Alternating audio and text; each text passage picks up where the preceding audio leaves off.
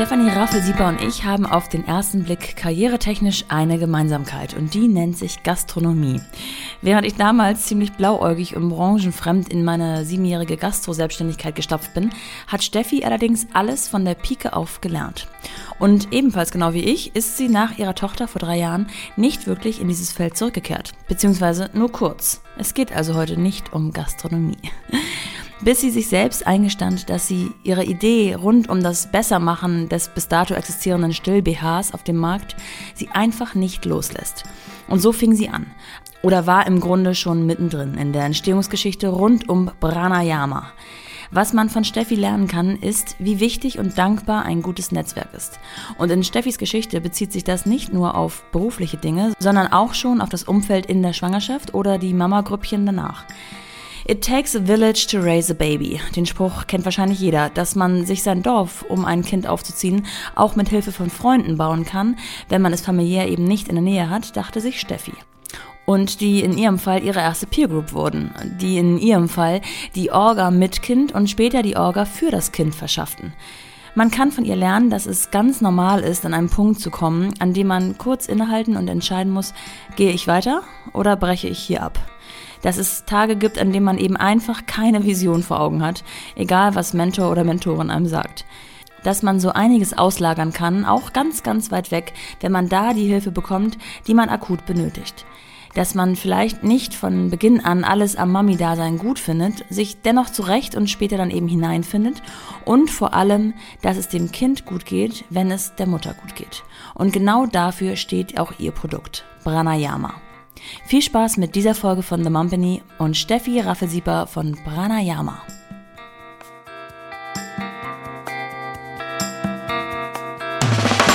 Willkommen zu The Mumpany. Die Balance zwischen Baby und Business. Steffi, während du mich vorab schon vorbereitet hast, dass ähm, der heutige Tag der letzte einer zweiwöchigen, glaube ich zumindest, zweiwöchigen ähm, mhm. Zeit ohne deinen Mann, ohne den Papa deines Kindes ist, also quasi alleinerziehend ähm, und du nicht mhm. vorhersehen kannst, in welchem Zustand sowohl du als auch das Kind sich befindet, musste ich dir heute Morgen ja schon per WhatsApp einmal kurz anreisen, dass äh, mein Morgen so gar nicht nach Plan lief. Also Kind krank, hier hat es geblitzt und gedonnert. Sie war nicht zu überzeugen, ähm, das Haus zu verlassen in Richtung Omi die Deadline mit dir rückte immer näher und ich war schon kurz davor zu sagen, äh, ich muss leider noch mal ein bisschen schieben. Aber nichtsdestotrotz, ich konnte sie überzeugen und nun habe ich sie zum Glück auch happy bei ihren oder bei meinen Eltern untergebracht. Wie war dein Morgen bisher so? Ähm, tatsächlich war mein Morgen alles nach Plan. Also ich, meine Tochter ist jetzt drei. Ja.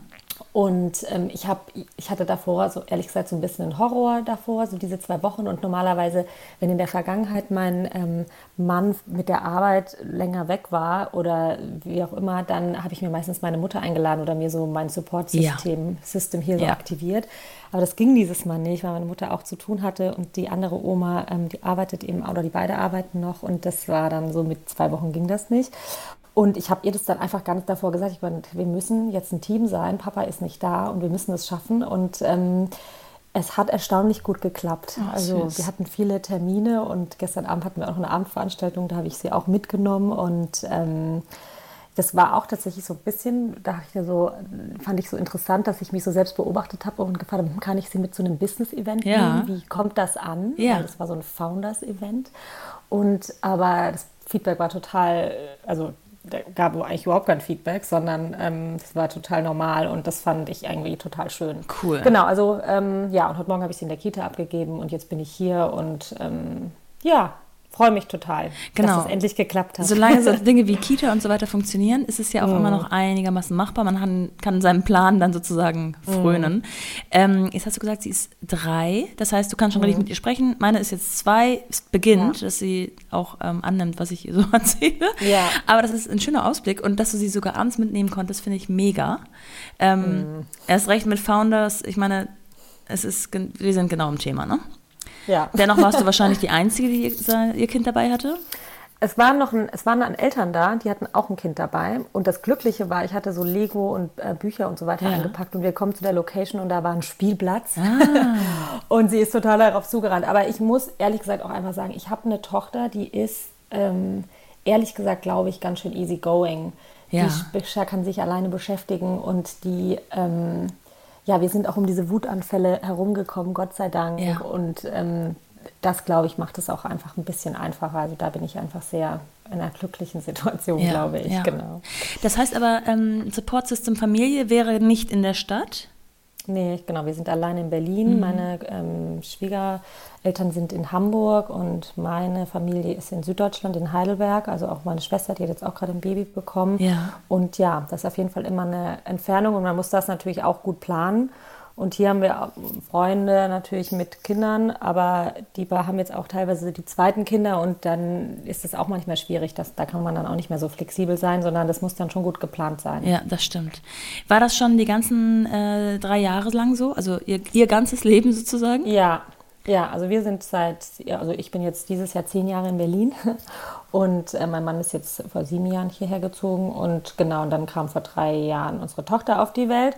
Und das erste Jahr, dieses Elternzeitjahr, war für mich sehr, sehr schwierig, weil er hatte davor noch seinen Job gewechselt und ähm, ist in so eine Consulting-Abteilung gegangen, in, wo, wo es klar war, dass er auch international unterwegs sein wird und viel reisen wird. Ja. Wir hatten das gut besprochen und ich habe mir das zugetraut und habe gesagt, ja, wir können das machen. Und ähm, genau, und dann war ich aber in Berlin und ich war, erstens mal war, war das erste Jahr für mich, das ist jetzt nicht mein schönstes Jahr gewesen, einfach weil ich glaube, so ich bin so selber nicht so diese Babymama. Ich weiß nicht, ob man das so, best- so sagen kann, aber für mich war das einfach, ähm, ja, ich diese selbstbest äh, fremdbestimmt zu sein Ja. und ähm, das Baby einfach die ganze Zeit rumzutragen und keinen Gesprächspartnerin zu haben ähm, und dann mein Mann einfach, der viel unterwegs war und ich zu Hause sozusagen einfach als alles geschmissen hatte und auch einfach keinen so einen großen Austausch mit Erwachsenen irgendwie hatte, war schon sehr schwierig. Ich bin dann ganz oft nach Süddeutschland gefahren ähm, oder meine Mutter war bei uns und ähm, habe dann einfach mit ihr ganz viel alleine unternommen und war einfach relativ ähm, viele Reisen mit ihr. Wir haben ähm, der Bahn haben relativ viele Punkte gesammelt. Das sind so Dinge, finde ich. Ähm, also, du hast jetzt gerade schon gesagt, du hast das mit deinem Mann vorher besprochen und gut durchdacht und äh, du hast es dir auch zugetraut. Und dann ist es doch, wenn man es wirklich, wenn man selber in der Situation ist, doch anders. Man fühlt es sich an, man fühlt sich anders, man fühlt es anders. Es sind doch Dinge, die man dann besser beurteilen kann, wenn man drin steckt. Ne? Ja, total. Und vor allem, ich war, ich hatte, ähm, also ich hatte kind, einen totalen Kinderwunsch und dann hat das irgendwie super lange, also für meine Verhältnisse, also jetzt so im Nachhinein waren es zehn Monate. Es ist super normal. Es ist Ja. wahrscheinlich auch schnell. Aber natürlich, wenn man dann den Kinderwunsch hat, kommt das ähm, einem super, super lange vor. Und dann bin ich schwanger geworden und dann war eigentlich, für mich habe ich alles andere ausge, ausgeschaltet. Und deswegen, glaube ich, war für mich auch dieses erste Jahr einfach ein Schock. Ja. Es war einfach ein Schock. Dann ähm, so diese, diese Baby, man hat so eine Vorstellung, wie das sein soll und so weiter. Und dann ähm, ja, ist es halt ganz anders. Und dann war es eben auch in unserem Fall einfach schwierig, weil ich so viel alleine war.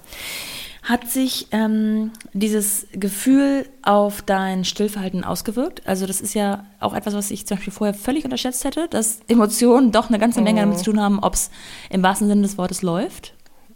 Ähm, bei mir ist es tatsächlich sehr, sehr gut gelaufen. Ich hatte eine sehr gute Stillerfahrung. Ich hatte davor mit meiner Hebamme ein Vorgespräch, weil ich hatte, genau, also bei mir war es so, in der Familie hat keiner gestillt. Meine Oma, die Mutter von meinem Vater, hatte, hatte riesengroße Brüste gehabt. Ja. Es war einfach, äh, und es war, und sie hatte drei Kinder, drei Söhne. Und ich dachte immer schon so als Kind, so ja klar, so wenn man dann so Puppen hat und so weiter, große Brüste, äh, man kann gut stillen. Ja. Was natürlich äh, totaler Nonsens ist. Äh, und ähm, genau, die hat nicht gestillt. Meine andere Oma hatte auch drei Kinder. Ja. Hat die auch nicht gestillt. Meine Mutter hat zwei Kinder, hat auch nicht gestillt. Und ähm, so hatte ich, war das für mich ein totales Thema, weil ich so dachte, oh Gott, keiner in meiner Familie hat gestillt, ich kann das auch nicht und hatte so ein bisschen, ich wollte es halt unbedingt, ich wollte es unbedingt probieren und ich wollte das unbedingt machen. Und dann hatte ich ein Vorgespräch mit meiner Hebamme, äh, die kam dann so drei, vier Wochen vor der Geburt zu mir nach Hause und hat gesagt, komm, Steffi, wollen wir einfach mal so eine kleine Stillsession machen? Und weil du hast ja wahrscheinlich schon Milch. Und ich war so, hä? Und dann hat sie mir das alles gezeigt und hat dann mit mir ausgestrichen und tatsächlich kam so Kolostrum raus Ja. und es kam ähm, einfach Milch und mir sind so einmal nur die Tränen runtergelaufen, weil das für mich so, ich hatte so dieses Gefühl, okay, ich kann ähm, mein Baby ernähren von, mit meiner Brust und das Stillen könnte klappen. Es ist auf jeden Fall Milch da und das war total schön, zu sehen, genau. Und, ähm, das heißt, ich dann, muss ganz kurz einmal nachfragen, bei deiner Mutter und deinen äh, Großmüttern war das nicht eine bewusste Entscheidung, sondern es hat nicht geklappt und deswegen haben sie nicht gestillt? Ich finde, ja, also genau, es, hat, es war immer so, es hat nicht geklappt. Wenn, wenn ich jetzt so mit meiner Mutter spreche, die sa meinte, sagte jetzt, sie hatte auch ein bisschen zu wenig Geduld. Ähm, mhm. Und das war natürlich dann auch in der Generation was anderes, weil man da ähm, einfach noch mal viel schneller die, die Flasche vielleicht gegeben hat, ähm, als es jetzt in unserer Generation ist, wo das einfach ja Stillen viel mehr wieder in, in den Mittelpunkt rückt und ähm, das auf jeden Fall oder viele Frauen, man da einfach anders mit umgeht. Und bei meiner Mutter war es dann halt so, die hat es dann versucht und es hat nicht so gut geklappt und dann äh, hat sie die Flasche gegeben, okay. dann habe ich die Flasche bekommen. Mhm. Genau. Okay. Ja. Ja, und dann hatte ich, genau, und dann, so um das abzuschließen, ich habe dann fast zwei Jahre gestillt mit, also meine Tochter. Wir hatten einfach eine gute, ähm, wir hatten einfach eine gute, es hat einfach gut geklappt. Ja. In welcher ähm, beruflichen Situation bist du überhaupt schwanger geworden? Weil wenn man zwei Jahre stillt, gut, nach einem gewissen Zeitpunkt ist es ja nicht mehr mhm, achtmal ja, am Tag, ja.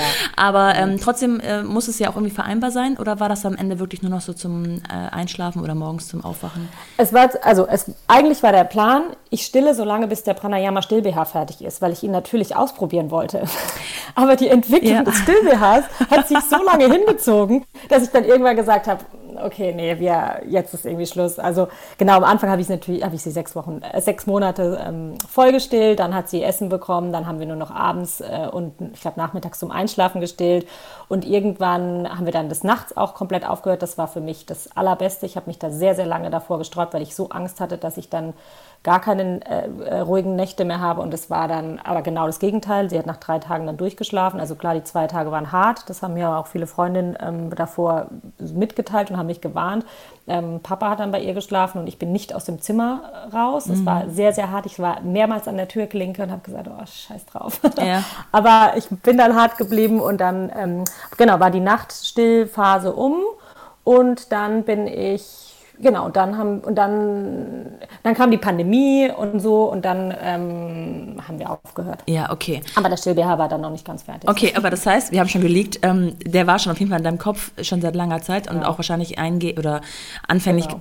gebunden an deine eigene Stillerfahrung. Ja, ähm, in genau. welcher Situation bist du schwanger geworden tatsächlich? Warst du frei, free as a bird und konntest, hattest eh vor, dich äh, vielleicht selbstständig zu machen oder war das eine Fügung? Ich war schon also ich war schon selbstständig. Mhm. Ich hatte davor den, äh, also ich habe davor den Food Entrepreneurs Club äh, aufgebaut und dann später ge gemanagt ja. oder wie man auch immer ja. sagen möchte. Genau. Und das war eine, das war eine Consulting-Plattform für Unternehmerinnen und Unternehmen am Food-Bereich, vorwiegend Gastronomie, also äh, Menschen, die sich sich selbstständig machen, Gastronomie.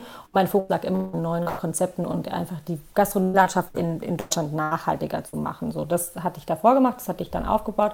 Irgendwann ähm, habe ich dann aber einfach gemerkt, ich, hab, ich, ich möchte, wir wollen eine Familie, ich äh, würde gerne schwanger werden und so weiter. Dann, wie gesagt, hat es ein bisschen länger gedauert.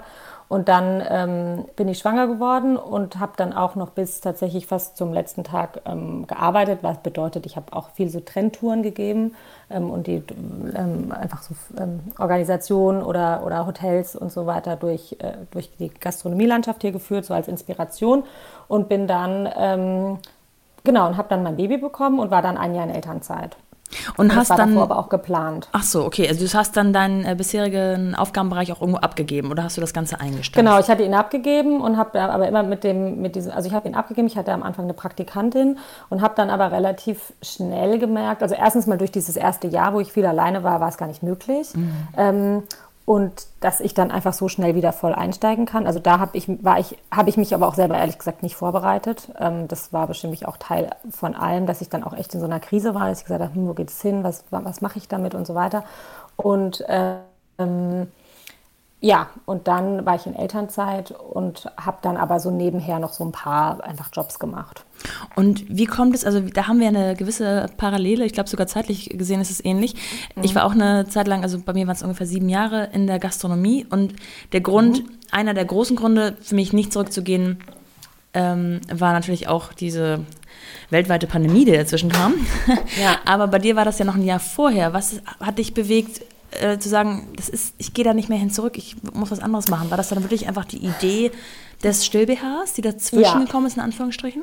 Ja, ähm, also ich habe, ich bin auch, also ich habe Hotel- und Gastronomiemanagement studiert, ich war bei Feinkost Käfer, ich habe so den ganz klassischen ja. Weg gemacht, ja. hab, war auch in Paris und habe dort auf dem Großmarkt gearbeitet und die ganzen, den ganzen Einkauf gemacht für, für die Käferfilialen oh, und so.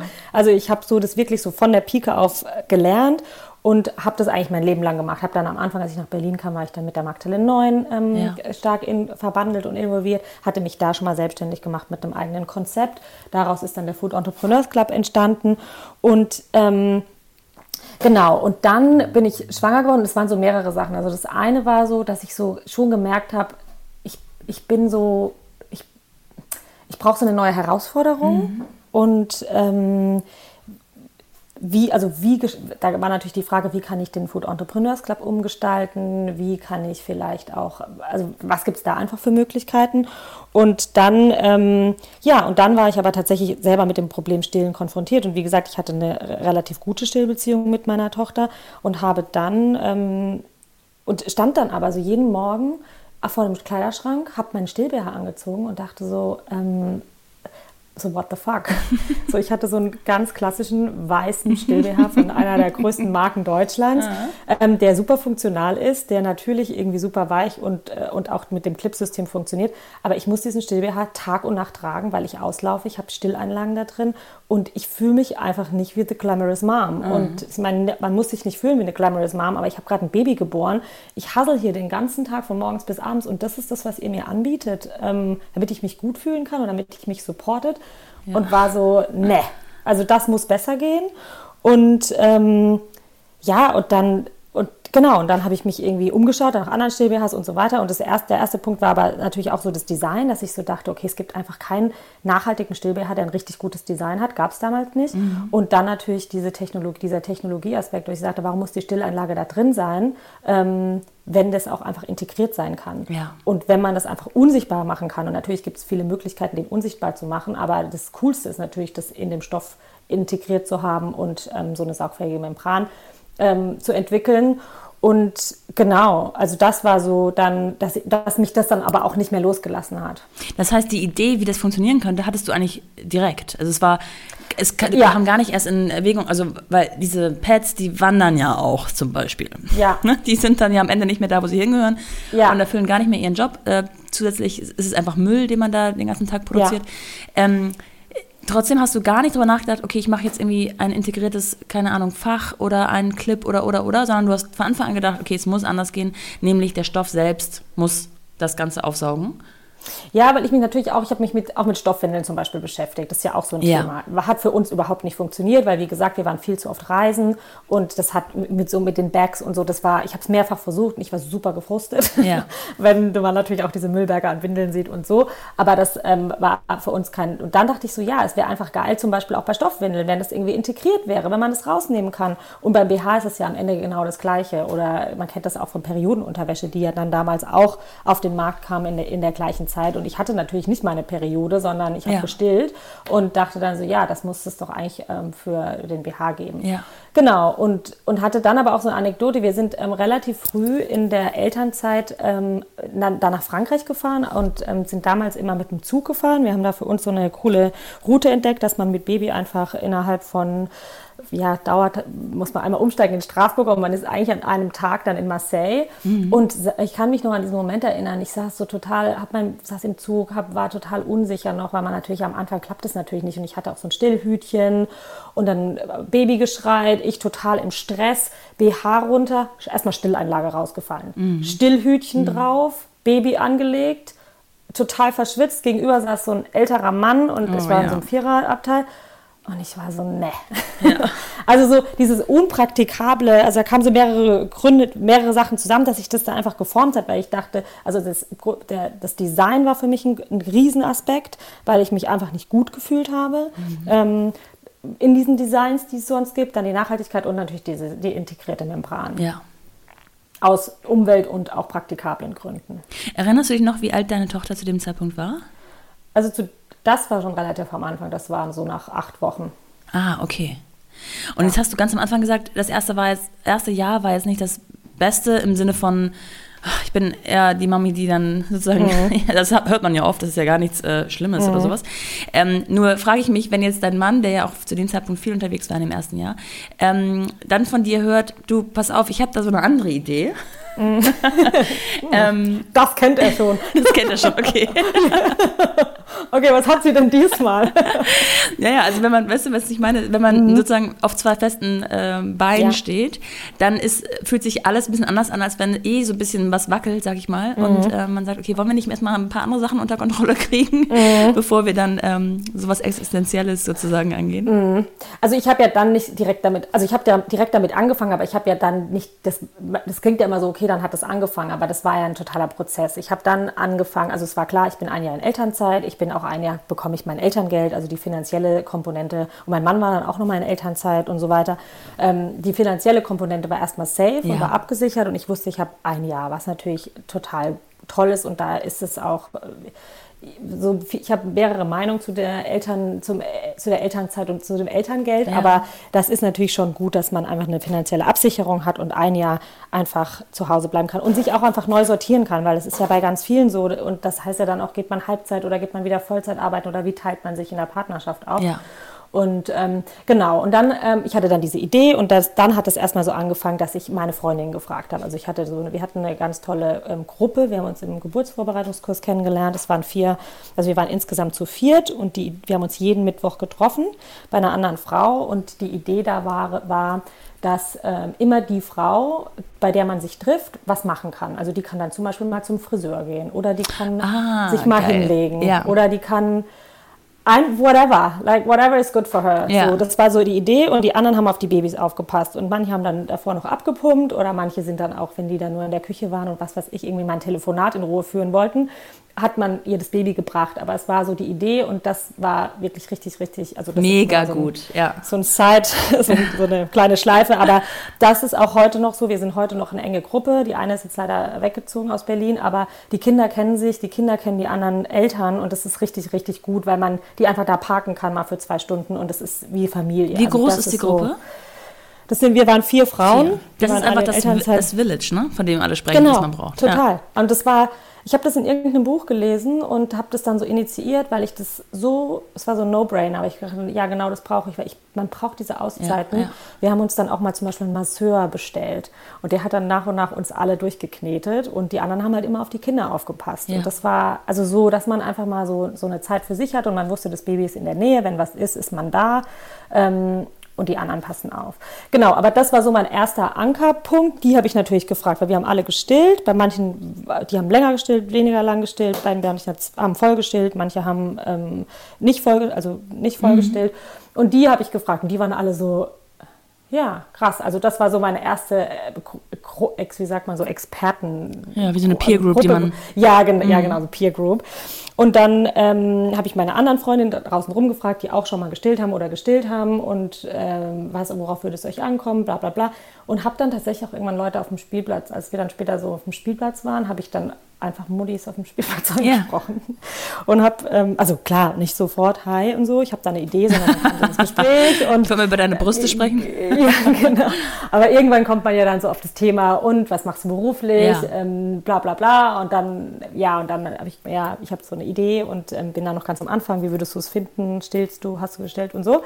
Und ähm, genau, das war so meine, das war so die, das war so das erste Jahr. Und ich habe dann am Ende des ersten Jahres eine Umfrage gemacht und habe die dann in verschiedenen Gruppen geteilt. Also ich hatte dann diese ganzen PKIP-Gruppen und äh, Schwangerschaftsvorbereitungsgruppe und diese, man ist ja dann in, in mehreren so, so Communities.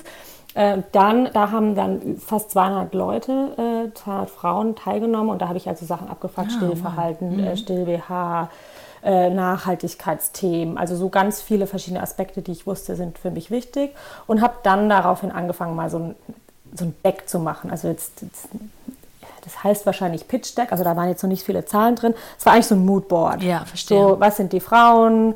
habe dann angefangen zu recherchieren, wie lange stillen die Leute überhaupt. Also dass man mal sowas in der Hand hatte, weil das natürlich dann auch wichtig war, um einfach wenn dann, wenn man dann manche Leute gefragt hat, ja, hast du, schick mir doch mal, schick mir mhm. doch mal was. Und dann mhm. musste man natürlich sowas haben. Dann habe ich so eine kleine Präsentation gebaut. Das war so am Ende des ersten Jahres und habe mich dann, dann war ich quasi so wieder ähm, zurück im Job. Ich habe dann wieder auch viel Consulting gemacht äh, hab, und hatte dann auch bei so einer Restauranteröffnung mitgemacht und so und habe dann wieder angefangen, gastronomisch mehr zu arbeiten und habe dann aber gemerkt, das Thema lässt mich nicht, mich lässt es nicht los und ich habe, ich, mich hat es nicht losgelassen. Ähm, Kennst du in dem Zusammenhang ja. auch so Gedanken wie, es hat mich nicht losgelassen und ich muss, ich muss mich jetzt muss auch ranhalten. Ich habe das jetzt schon gestreut. Wer weiß, ob jemand anderes mich überholt. Äh, die Industrie schläft nicht. Ähm, mhm. ähm, die mm, es, es, war noch nicht mal so, ähm, die Industrie oder jemand anders macht das, sondern es war eher so, ich hatte so irgendwann so eine klare Vorstellung von dem Produkt, dass egal, ob das jemand anders gemacht ähm, hätte oder hat oder wie auch immer, äh, es war nicht meins. Und ich finde so Gründen, und das war schon in diesen anderen Konzepten, ich finde Gründen ist was so total persönlich. Hier einen Cut zu machen wäre ein hervorragender Cliffhanger, wenn es nicht so traurig wäre, dass genau hier für etwa eine Minute unsere Verbindung zueinander abbrach und ich anschließend Steffi nochmal gebeten habe, zu rekonstruieren, was sie in diesem Moment uns aussagen wollte. Ich fand das dann im Endeffekt so wichtig, ähm, dass ich einfach mir erlaube, Steffis WhatsApp-Nachricht jetzt einmal einzuspielen.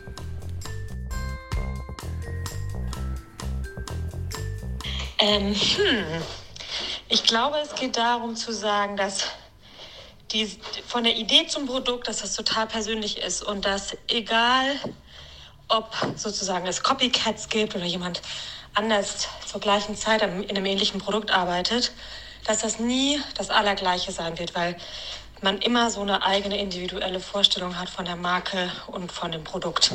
Und dass deswegen sozusagen jede Gründung und jedes Produkt individuell ist. Ja, so. Und dann kann jemand einem die Idee wegnehmen, aber es wird nie so sein. Und das, das war irgendwann für mich total klar, dass ich gesagt habe, niemand kann das so machen, wie, ich's, wie ich das mir vorstelle. Ja, ja, verstehe. Und genau. Jetzt bist du aber natürlich total branchenfremd. Also ein Ass ja. in der Gastronomie, du hast schon erzählt, äh, von der Pike mhm. auf. Ähm, aber alles, was natürlich Textil angeht, wahrscheinlich totaler Newbie. Mhm. Ähm, wie fängt man an? Holt man sich erstmal seinen Laptop und fängt an zu, zu suchen?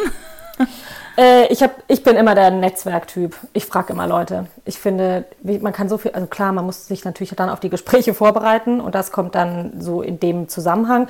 Aber ich habe mich dann, ich wusste, ich habe ich hab eine, hab eine Freundin, die hat das Fair Fashion Label Folk Days in Berlin. Ah, ja. Äh, und ich wusste, dass äh, die auch ein gutes Netzwerk hat. Dann habe ich die angeschrieben und oder bin zu ihrem Book Lounge gegangen. Das war, also ich kannte sie damals noch nicht. Sie hat damals das Buch Starting a Revolution gelauncht. Dann bin ich dahin, dann habe ich sie einfach danach angesprochen, habe gemeint, ich habe ähm, eine Idee und ähm, ich würde mich total gerne mal mit dir zum Lunch treffen. Und die war dann total offen und cool und, und hat sich dann mit mir getroffen. Dann habe ich ihr eben auch das Pitch Deck gezeigt. Dann, und ich, für mich war so das erste, die allerwichtigste Frage nach dem ganzen Visuellen, rechnet sich das und lohnt sich das? Und bei, in der Gastronomie kenne ich die Zahlen. Ich weiß, es sind irgendwie 30 bis 35 Prozent Wareneinsatz, 30 Prozent Personal oder mhm. mehr mhm. und so. Und ich kenne da die Margen. Und im Textilbereich kannte ich das nicht, vor allem nicht Direct to Consumer. Und was ist der Unterschied zwischen also wenn man das sozusagen in Retail bringen möchte und so. Ähm, und das war für mich das Wichtigste. Nach diesem Vision rechnet sich das, lohnt sich das, bringt es überhaupt, das weiterzumachen. Weil wie gesagt, ich habe immer mal wieder so eine Idee und dann muss man das ja einmal kurz durchrechnen und dann stellt sich auch relativ ähm, ja, manchmal einfach raus. Das macht überhaupt gar keinen ja. Sinn. Und äh, habe mich mit einer anderen Freundin von ihr getroffen, die hat mich dann auch vernetzt und die hatten mir dann aber irgendwann ähm, auch noch von so einer Webseite erzählt, das heißt Sourcebook. Ich heißt jetzt, glaube ich, anders damals. Und genau, weil das Wichtigste dann meinten die, meinte halt jeder, du brauchst einen Prototyp, weil bei einem Prototyp kannst du dann runterrechnen, wie viel dich der eins, du musst wissen, was der Stillbeerhalt dich kostet. Ja. Ähm, und dann habe ich über das diese Plattform, da habe ich dann eine, einfach eine Annonce ge gemacht und habe gemerkt und habe reingeschrieben, ich, ich suche jemanden, der einen Still-BH designen kann oder einen BH designen kann, habe dann relativ schnell gemerkt, dass ein BH einfach eine ganz, also das ist so die Königsdisziplin in Fashion, weil ja. so ein T-Shirt kann so, können mehrere Leute machen, aber so ein, ein BH hat halt super viel mit Elastik zu tun, also mit, ähm, mit den Weiten und mit den Verstellungen und mit der Größe. Und jede Brust ist unterschiedlich. Und bei so einem T-Shirt, wenn man dann Loose Fit hat, dann können das viel, viel mehr Leute tragen als ja, ein BH, der ja schon richtig passen muss. Und dann Still-BH ist natürlich nochmal eine Kategorie oben drüber, weil die Brüste sich ja ständig verändern, also von der Schwangerschaft an. Ähm, und das ist ja auch bei jedem so unterschiedlich. Aber ich habe dann jemanden gefunden, ähm, die war davor bei Adidas und hat, äh, hat dort auch im, im Bra-Bereich und im Sports-Bra-Bereich gearbeitet. Das war einfach ein totaler Glücksgriff. Es haben sich mehrere Leute gemeldet. Ich wollte aber jemanden in Berlin, habe mich dann mit ihr getroffen. Wir haben uns super gut verstanden. Die hat auch gesagt, ich habe sowas noch nie gemacht, aber ähm, also ich habe kann BHs, aber ich habe noch nie Still-BHs gemacht ich hab, mhm. Äh, und so weiter. Und so hat dann der Prozess gestartet, dass wir angefangen haben, äh, Stoff, Stoffe und so weiter zu besorgen. Und ähm, dann kam aber noch mal so ein Moment, genau, das war dann, das war dann im, also ich bin im Juli sozusagen, war meine Elternzeit um August. Ähm, wir haben uns im September dann verabredet, also getroffen. Ähm, und dann sind wir im Januar, und da haben wir dann so bis Weihnachten, hab ich, haben wir dann ähm, auch so habe ich dann auch Businessplan und sowas, habe ich dann richtig angefangen, einen Businessplan zu schreiben. Also so richtig mit dann Finanzplan zu machen und Businessplan und so alle Chapters einmal runterzuschreiben. Ja. Hatte ich nach, seit meiner Bachelorarbeit nicht mehr ja. gemacht. äh, es war aber, würde ich jedem empfehlen. Ich weiß, dass das ein totaler Horror war. Für mich war das wie so ein Berg, aber das ist so geil, weil jetzt ist das wie unsere so eine Daily Map. Ja die wir einfach rausholen können. Hast du es alleine ähm, gemacht oder tatsächlich mit jemandem zusammen oder mit Hilfe nee, oder einem Profi? Ich oder so? Nee, ich habe hab das alleine gemacht. Ich habe einfach runtergesch also ich habe es einfach runtergeschrieben mhm. und habe dann aber noch mal mehr so ein, habe dann noch mal einen Berater irgendwann bezahlt, um darauf zu schauen und das nochmal ja. auch mit mir den Finanzplan vor allem anzupassen ähm, und auch das so alles in so Excel mit Excel zu verknüpfen und so weiter. Also da habe ich mir dann noch mal Hilfe geholt. Aber ähm, Genau, wir waren, dann war aber trotzdem noch mal so ein springender Punkt, was war, was, das war definitiv so ein Down, Down-Punkt. Ähm, wir sind nach Paris gefahren gibt es eine große Unterwäschenmesse. Also dann meine Designerin oder meine die Stoff Pattern Maker, die ähm, den Schnitt dann auch jetzt letztendlich gemacht hat. Und dann war ich dann in Paris auf dieser Messe. Es waren so zwei Etagen. Unten gab es nur so Zutaten wie so also die Bänder und ähm, die Stoffe und so weiter. Und oben waren kleine Labels. Ähm, und ich stand dann, wie so war diesen ersten Tag und ich hab, bin einfach abends nach Hause und habe erstmal hab einfach nur geheult, mhm. weil ich einfach da realisiert habe, was es wirklich bedeutet, dass, dass, es, dass so ein BH aus sieben bis zehn verschiedenen Stoffen mhm. besteht oder Materialien besteht, dass das bedeutet, dass es unter Umständen bedeutet, wir haben zehn verschiedene Lieferanten oder Lieferantinnen mhm. und ja. wir haben vor allem zehn verschiedene Mindestbestellmengen. Und dann standen wir da so, ja, ihr müsst 30.000 oder keine Ahnung, 300 Meter abnehmen und ein Meter kostet halt irgendwie, nee, 3.000 Meter und ein Meter kostet irgendwie zwei Euro oder so. Ja. Also es war so, ja. wo dir so gedacht, okay, wie soll ich das jemals funktioniert, also da habe ich, hab ich wirklich gedacht, okay, es funktioniert nicht. Ja. Und aber dann habe ich mich wieder an die Podcasts erinnert, die ich immer, so diese ganzen amerikanischen ähm, How to Build It ah, und yeah, yeah. keine Ahnung. und da gab es auch Leute, zum Beispiel dieses eine, da gibt es so ein Sports-Label, jetzt ähm, habe ich den Namen vergessen, aber die hat auch so angefangen. Und ja, dann dachte ich mir so, ja. ja, die ist einfach von Lieferant zu Lieferant auf so einer Messe getingelt und irgendeiner hat gemeint, ich mach dir das, ich stell dir das her. Es ja. ist schwierig, aber ich mach das. Und ich dachte so, ich habe so, ich habe dann, ich habe die Hoffnung nicht aufgegeben. Und dann sind wir am nächsten Tag in den oberen Bereich gegangen und da waren super viele kleine Labels. Und dann bin ich einfach mit denen ins Gespräch gegangen und habe einfach und das, und das war so das war das glaube ich ist aber auch so wirklich das unserer von der heutigen Generation, dass die Leute sich vernetzen, austauschen und dass man auch einfach Wissen und auch Lieferanten teilt und durch diesen Kontakt, den ich dort gemacht habe, hat mir jemand unsere den Kontakt gegeben zu unserer ähm, zu, zu der äh, Factory, bei der wir jetzt herstellen. Also Ach, so kam mega, das. Das ja. ist halt, es waren so kleine kleine Punkte und dann bin ich natürlich super happy nach Hause gefahren, weil ich dachte, okay, ich habe schon mal die. Also ja. ich habe die dann kontaktiert und die waren total so, ja, wir trauen uns das zu und ähm, so eine kleine Manufaktur, die schon seit in dritter Generation Unterwäsche machen und ähm, auch nachhaltig verstehen und jetzt sich auch zertifizieren lassen wollen oder zumindest überlegen und es durchrechnen, weil sie eh schon super nachhaltig und auch faire Löhne so bezahlen. Und der Kontakt mit denen ist so, also wir haben nur, wir haben, schreiben über WhatsApp fast täglich und es ist einfach richtig, richtig cool und Genau, und so, und so, dann hatte ich eben so diese ganzen Punkte. Und dann war es aber immer noch dieses Ding mit dem, mit, dem, mit dem Prototypen. Und dann kam halt irgendwann die Pandemie und dann hat sich das alles verzögert, weil natürlich in Europa, weil wir, es war auch relativ schnell klar, wir wollen nur europäische Materialien beziehen. Und dann kam der italienische Lockdown und damit war es dann erstmal, also das eine Muster, was wir bestellt haben, um endlich auch die Membran zu testen oder die, die also das, das System das hat fast drei Monate gedauert, bis wir letztendlich den Stoff hatten. Ah ja, verstehe. Aber bevor also, wir jetzt zu schnell hinten raus ja. vorspulen, ja. da muss ich mal ein bisschen eingreifen. Ja, ja. also erstens mal finde ich es, ähm, und ich liebe diese Geschichten, wo man weiß, okay, jetzt trennt sich die Spreu vom Weizen. Wenn ich jetzt den Weg weitergehe, obwohl er sternig ist, würde es sich auszahlen. Und schon, flupp, weißt du, im Nachhinein natürlich erkennst du es erst, äh, warum es sich gefügt hat, wen du da kennengelernt hast, den du heute noch mhm. auf deinem Weg brauchst und wen nicht. Ähm, liebe ich. Und deswegen würde ich schätzen, dass du auch der Typ bist, der, also du gehst ja raus mit deiner Idee, du hast da keine Hemmungen zu sagen, okay, das ist noch ein mhm. Geheimnis oder so. Ich glaube, das ist schon mal so ein großer Tipp, ne? dass man sagt, okay, wenn man an einem gewissen Punkt ist, muss man es Leuten erzählen. Mhm. Ähm, Aber da habe ich auch eine ganz tolle Freundin aus Hamburg. Ja.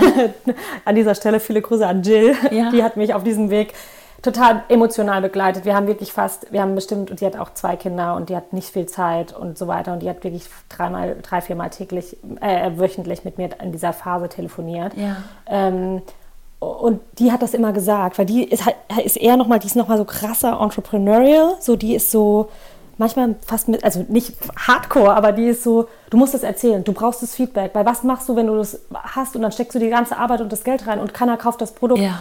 Und natürlich hat man immer so dieses Ding, hm, nee, ist noch nicht perfekt und so weiter. Und die hat mich immer so gepusht, dass ich das dann irgendwann, die hat auch damals gesagt, du brauchst keinen Partner, weil ich dann auch nach, einer, nach einem Partner gesucht habe oder einem Co-Founder oder wie auch immer.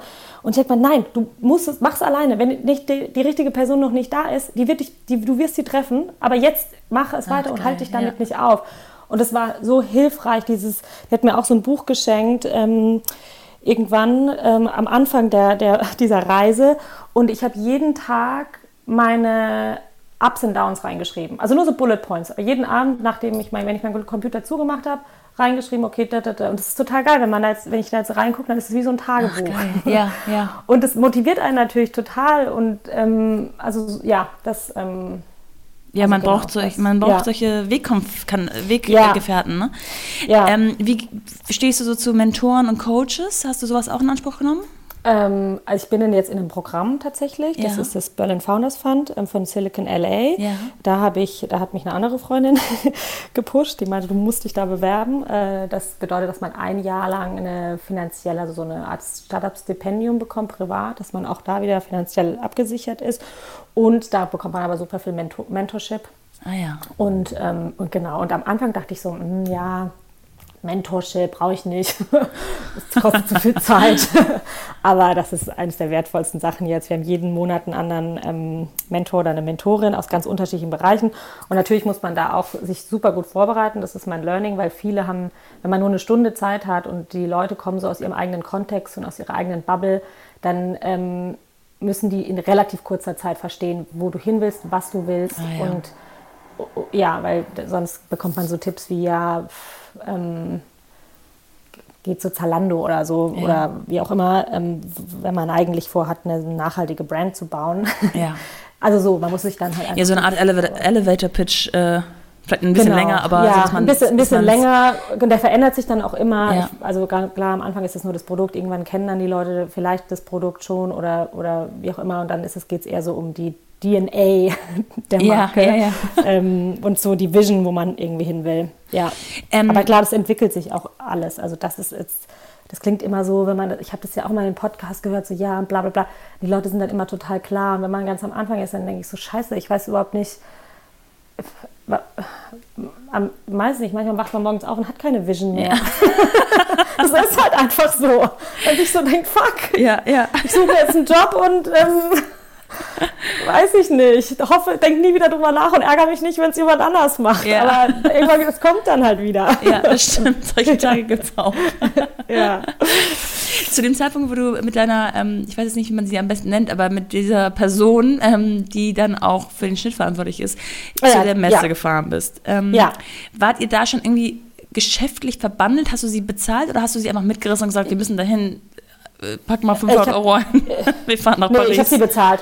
Ich habe sie Okay. bezahlt. Ich habe sie, sie ist, ähm, sie arbeitet heute noch mit mir auf Freelancer-Basis. Ja. Ich habe sie bezahlt. Wir haben, ähm, ich habe ja damals durch meine Pariser Zeit äh, noch Freunde dort und wir haben bei ähm, Rachel und Bernardo, meinen Freunden, ähm, in Paris gewohnt. Die haben eine super kleine, sehr, sehr enge Pariser Wohnung und äh, habe die gefragt, ob wir die Couch crashen. Und wir haben dann tatsächlich in Ach, cool. in ihrem Chaos, also die hatten, die waren zu der Zeit, glaube ich, auch so äh, im Umzugsprozess oder wie auch immer, auf jeden Fall. Da stand eigentlich nur die Couch und, und, und uns herum Boxen, aber wir kannten uns ja auch erst drei Monate, aber die war, die ist halt einfach so, ja, wir haben dann halt, wir haben halt auf einer Couch geschlafen und uns eine Decke geteilt. Geil. Aber ja, sind sehr schnell sehr eng geworden. Okay, ja, genau, Ja. nur gedrungen. Ähm, okay, aber das heißt, du hattest schon so ein paar Ausgaben auf der Payroll. Ich kann umso mehr verstehen, Ja. dass man dann nicht denkt, klar nehme ich 3000 Meter ab zu einem Ja. Preis von. Also man, man fängt ja dann auch an, ähm, wirklich, also ich habe am Anfang in meinem Restaurant in jeder Gabel das Eurozeichen gesehen und gewusst, wie teuer das war. Und man ist dann, man muss dann so abwägen, wo lohnt es sich, was zu investieren und wo ist es einfach, wo muss man jetzt einfach mal auf der Couch pennen bei Rachel und Ja. Le- Leonardo oder Bernardo, ne? ja. Bernardo. ja. mhm. Fällt dir Ja. das leicht, da so Abwägungen zu treffen? Ja, also ich, ähm, also klar, wir, ich, hab, wir hab, ich hatte auf jeden Fall ein Budget und ich wusste, dass ähm, das ist das Geld, was ich ausgeben kann. Das ist auch tatsächlich mein ganzes Erspartes gewesen.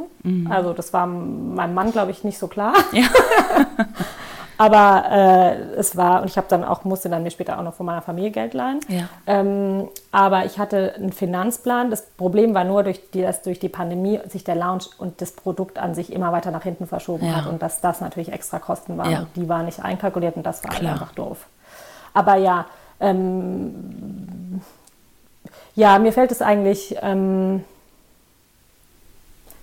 ja, doch, mir fällt das, glaube ich, eigentlich leicht.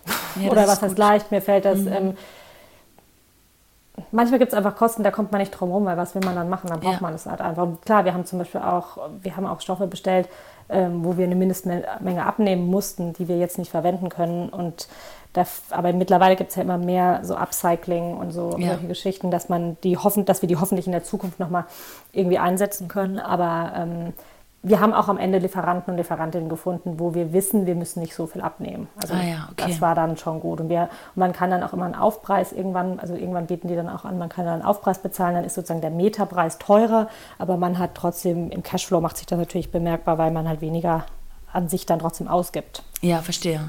Ja. Äh, wenn du jetzt von wir sprichst, dann seid das, ist das ihr als Zweierteam, ne?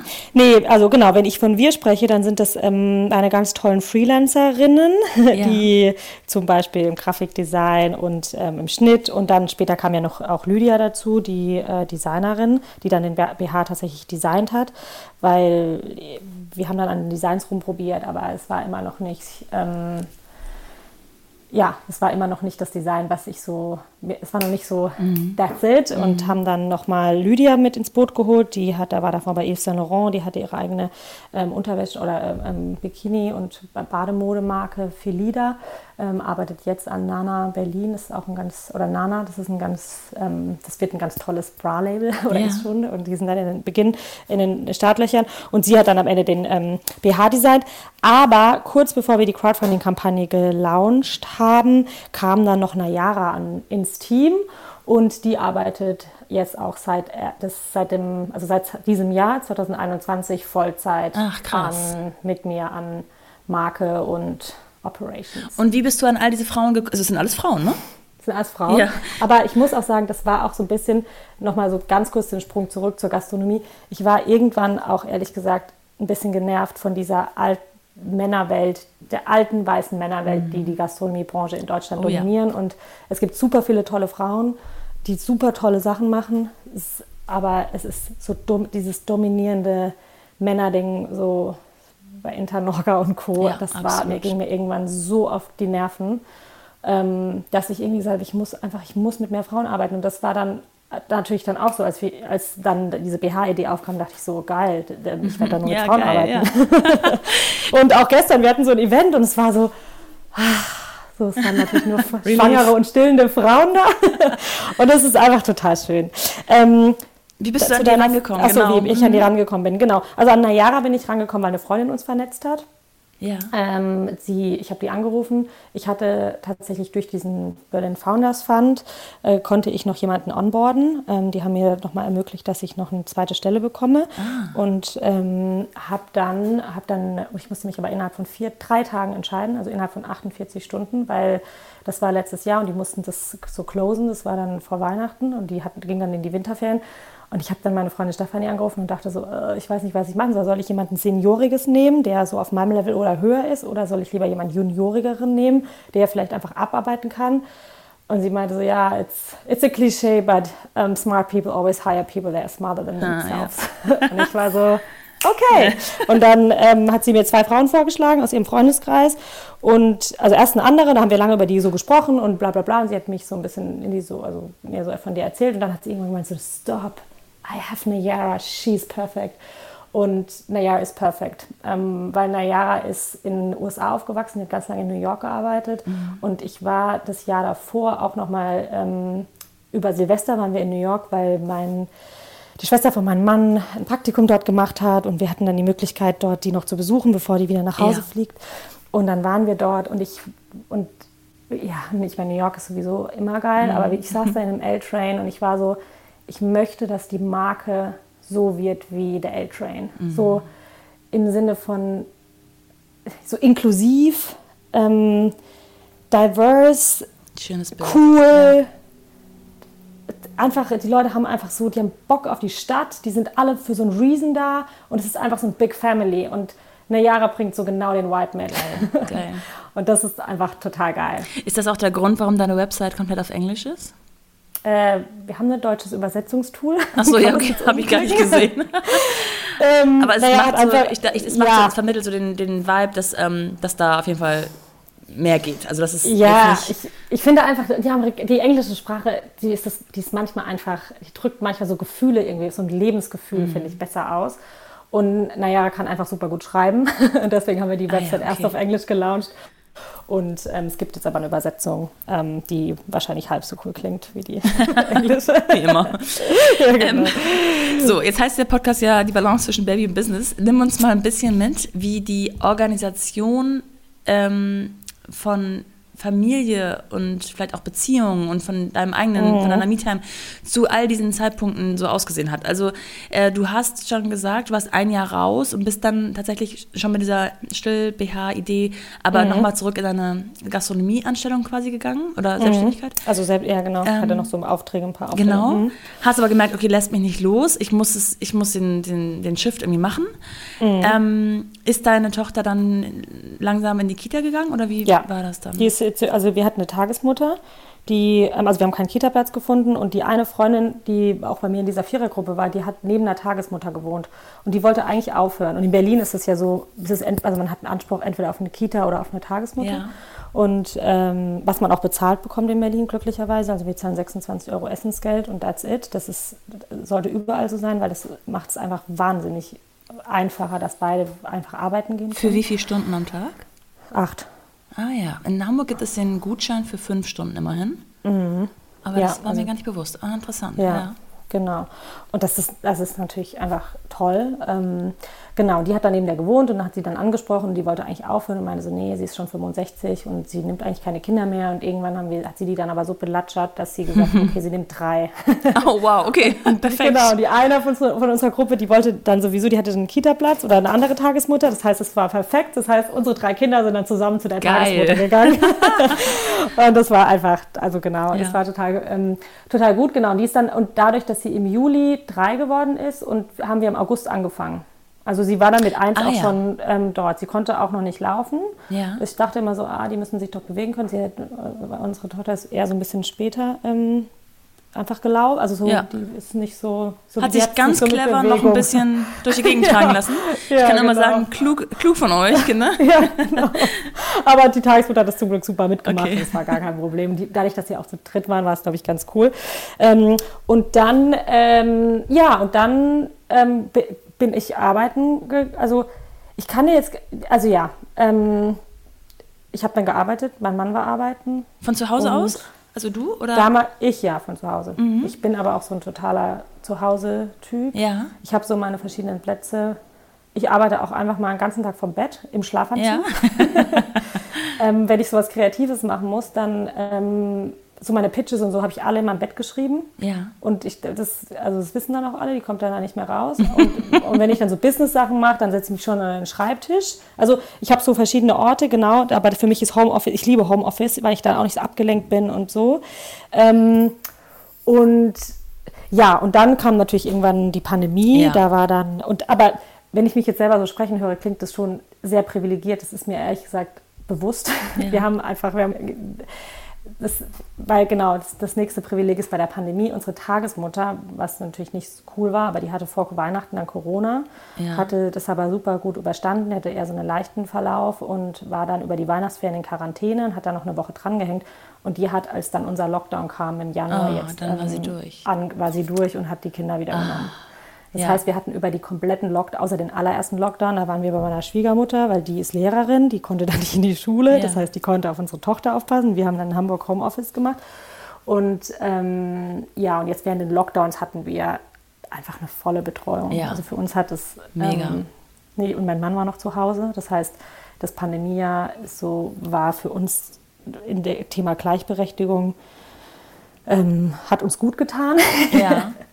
weil er natürlich viel, viel flexibler war und auch nicht reisen war, sondern er war die ganze Zeit hier Ja. und hat natürlich hat von hier gearbeitet und hat dann auch viel, viel mehr Zeit mit ihr verbringen können. Und sie auch, wir haben das viel mehr, also ich, also in der Crowdfunding-Kampagne wäre das nicht so gewesen, weil die Crowdfunding-Kampagne war einfach mega krass.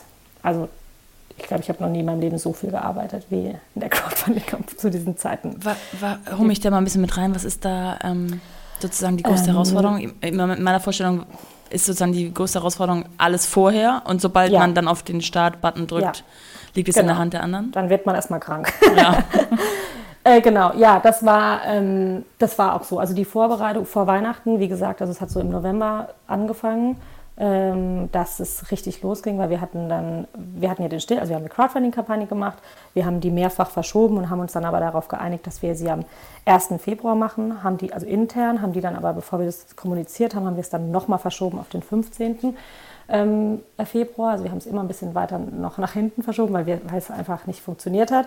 Aber genau, es war dann so, wir hatten, ja, wir haben ja den Stillbär gehabt.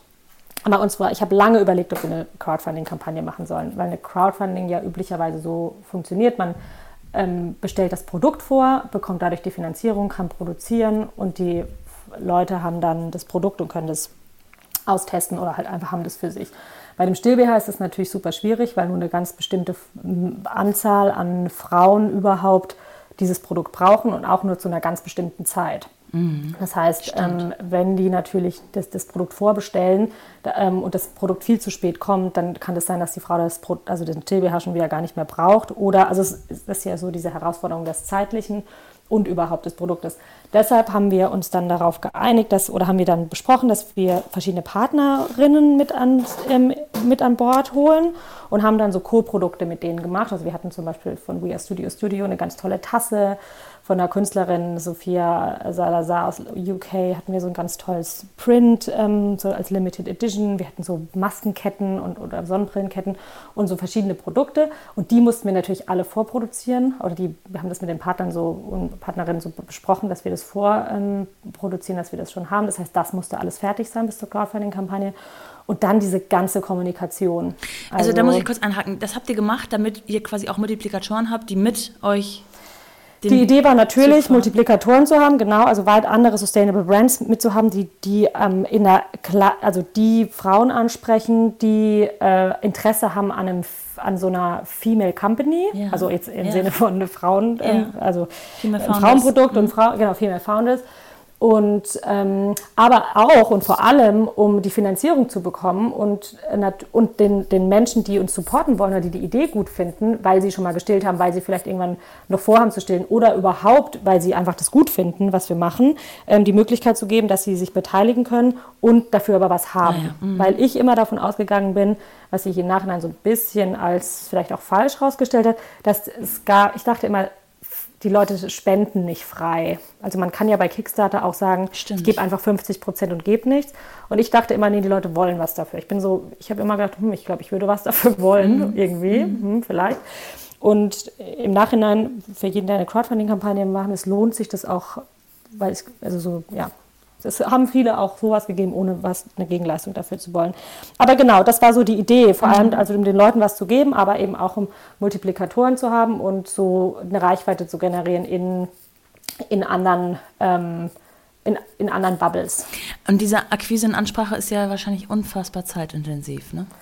Es war super, ja, und auch das Koordinieren. Und mhm. ich wollte so ein Bag machen. Und dann haben wir ganz lange eine Partnerin gesucht. Wir haben dann mit Doreen Schumacher jemanden gefunden, die dann unsere Bags designt hat, also so ein Print dafür, also so, ein, so eine Grafik dafür designt hat. Und es war einfach super zeitaufwendig, das alles zu koordinieren und dann die Kommunikation. Also wir haben, ich habe dann irgendwann, ich habe schon relativ früh ähm, wirklich schon, das war auch schon so in dieser Zeit, wo ich in der, auf der Pariser Messe war, also schon so ein ganzes Jahr vorher, als ich so ein bisschen geliebäugelt habe mit einer Crowdfunding-Kampagne, habe ich angefangen, eine Liste zu machen und alle Namen, alle Leute, die mir einfallen, äh, drauf zu schreiben. Und das waren wirklich, also ich habe Kindergartenfreundinnen und Freunde draufgeschrieben. Ja, okay. Die habe ich letztendlich nicht kontaktiert, aber ich habe bin so durch mein Gedächtnis gegangen und dachte, okay, war, in welchen Stationen war, bin ich wem begegnet, an wen kann ich mich noch erinnern. Und irgendwann hatte ich dann eine Liste von über 500 Kontakten und Nayara hat dann nochmal 300 mitgebracht und wir haben letztendlich 800 ähm, persönliche, individuelle E-Mails geschrieben. Wow.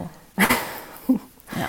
Also das war einfach. Ich bin, also ja, und das war natürlich dann alles getimed, wann muss was raus. Ja an welchem Tag und bla bla bla. Und nebenher musste natürlich noch die Kickstarter-Kampagne so designt werden, weil das muss man ja dann alles da hochladen und das Video musste gedreht werden. Dann haben wir das Video nochmal gedreht, weil das erste Video überhaupt nicht gut war und irgendwie überhaupt nicht die Message rübergebracht hat. Dann haben wir das alles, also am Ende haben wir das dann wild zusammengeschnitten und ähm, ja, es war einfach krass. Mhm. Also, und, aber genau, diese E-Mails waren so, ich saß so an einem einen Nachmittag da, ich konnte nicht mehr. Ja. Mein, mein Mann meinte, komm, wir gehen kurz was essen. Ich habe gemeint, ich kann nichts essen. Ich, ich, hab, ich muss, bin dann irgendwann ausgerechnet, wenn ich für jede E-Mail 20 Minuten brauche, weil natürlich so der Body war gleich, aber oben war halt ja hi, ähm, ich habe auf Instagram gesehen, dass du jetzt nach Hamburg gezogen bist ja. und sieht total cool aus. ähm, also klar, ich habe halt immer so, ich mache jetzt übrigens das und habe so einfach so eine persönliche, und das hat sich aber total ausgezahlt, weil man erstens mal,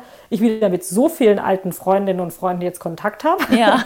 das echt, war total cool und sich auch einfach super viele Leute beteiligt hatten und auch viele, die gar nichts mit Kindern am Hut haben und vielleicht auch nie was mit Kindern am Hut haben wollen, ähm, haben trotzdem geteilt und supportet.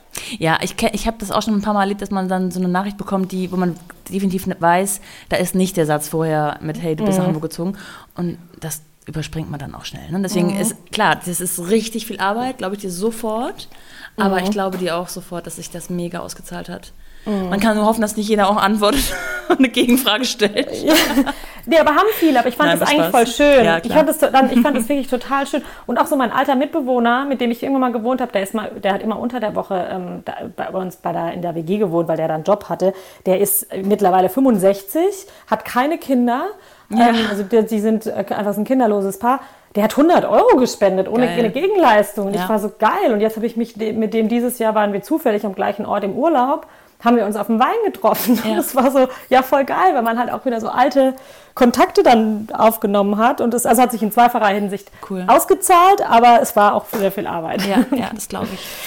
Ja. Jetzt habt ihr natürlich ja, mit diesem ähm, acht Stunden Betreuungsdeal ähm, in Berlin, mhm. ähm, beziehungsweise dann auch teilweise in Hamburg äh, Homeoffice mit Schwiegermutter mhm. quasi. Ähm, wirkt das aber relativ, also klar, mega viel Arbeit für dich, aber mhm. wirkt ansonsten, was so ähm, Baby angeht, gut organisiert, oder? Gab es da irgendwelche Herausforderungen, wo du gesagt hast, krass, ey, das ist klar, ohne mein Kind wäre ich gar nicht bei diesem Thema, aber oh. das ist halt, ich komme hier mit meinem Kind an meine Grenzen. Ähm, ich glaube, ich habe ich hab mir so vor der, ich habe mir irgendwann so in der Elternzeit, da gab es dann so einen Moment, da war ich bei meiner Schwester in Heidelberg und hab, war, bin da so mit der Kleinen in der Trage rumgelaufen und habe mich auf so eine Bank gesetzt und das war so ein richtig schöner, so am Waldrand und es war so ein schöner äh, spätsommerlicher mhm. Herbsttag. Ja. Und ich war so, was will ich eigentlich? So, was will ich eigentlich? Wie will ich, wie will ich eigentlich so leben jetzt so mit Kind? Das war wirklich so ein, so ein Moment des in, in sich gehen. Mhm. Und da habe ich, in so einem Moment hole ich dann mal mein Handy, meine Notizen raus mhm. und da war so, ich will genau das machen, irgendwann mal ohne Kind, bei meiner Schwester zu sein, weil ich nie bei meiner Schwester alleine bin und ähm, einfach mal so, die betüttelt einen dann immer, das ist total schön und man kommt so aus dem Umfeld draußen, das ist total cool. Ähm, also ich will Me-Time, ich will einfach meinen Tag so gestalten oder meine Woche oder mein allgemeines Zeitbudget, zwischen Zeit für mich, Zeit mit meinem Kind, ohne Handy und Co. und Interruption, Zeit für meine Beziehung und Zeit für die Arbeit. Und das ist natürlich eine riesen Herausforderung und es klappt manchmal besser und manchmal schlechter.